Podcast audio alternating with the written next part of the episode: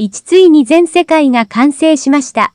にすべてを創造し終えると、神は七日目には休まれ、三個の日を祝福して、聖なる日と定めました。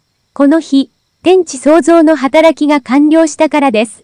人間の創造四種、イスラエルの神の名なる神が世界を創造された時の模様は、次の通りです。五はじめのうち、地には穀物は愚か、一本の植物さえも生えていませんでした。神がまだ地に雨を降らせず、土地を耕す人もいなかったからです。六しかし、あちこちから泉が湧き出て、全地を潤していました。七やがて、主なる神が人を作る時が来ました。まず、血の塵で体を作り上げ、それに命の息を吹き込んだのです。そこで人は、生きた人格を持つものとなりました。八それから神は、東の方のエデンに園を作り、そこに人を住まわせました。旧園には、あらゆる種類の美しい木が植えられています。どれも、極上の実をつける木ばかりでした。園の中央には、命の木と、善悪を判断する知恵のつく、良心の木とがありました。十さて、エデンの力は一つの川が流れ出て園を潤し、それはやがて四つの流れに分かれていきます。十はじめ実二その一月ション川は、ハビラ地方全域を蛇行していました。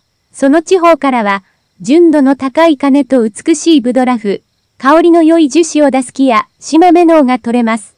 十三第二の川萩本と呼ばれ、クシュの全域を流れる川です。十四第三がティグリス川で、アシュルの町の東側を流れていました。そして第4がユーフラテス川です。15神は、人をエデンの縁の番人にし、その管理を任せました。十無実七ただし、一つだけ厳しい注意がありました。縁の果物はどれでも食べてよい。だが、良心の好みだけは絶対に食べてはいけない。それを食べると、正しいことと間違ったこと、良いことと悪いことについて、自分勝手な判断を下すようになるからだ。それを食べたら、あなたは必ず死ぬ。18また、神はこう考えました。人が一人でいるのは良くない。彼を助ける者がいなくては、19二日そこで神は、土からあらゆる種類の動物と鳥を作り、アダムのところへ連れてきて、名前を付けさせました。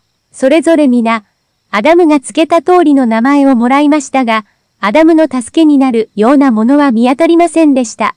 二十位それで神はアダムをぐっすり眠らせ、彼の体からあばら骨を一本取り出し、その後を塞ぐと、二十二その骨で女を作り、彼のところへ連れてきました。二十三、ああ、これは素晴らしい。アダムは思わず叫びました。私の骨と私の肉から作られた、まさに私の一部です。そうだ。男から作ったのだから、女と呼ぶことにします。24人が両親の元を離れて妻と結ばれ、二人が一体となるのは、こうした背景があるのです。25この時、まだ二人とも裸でしたが、恥ずかしいとは思いませんでした。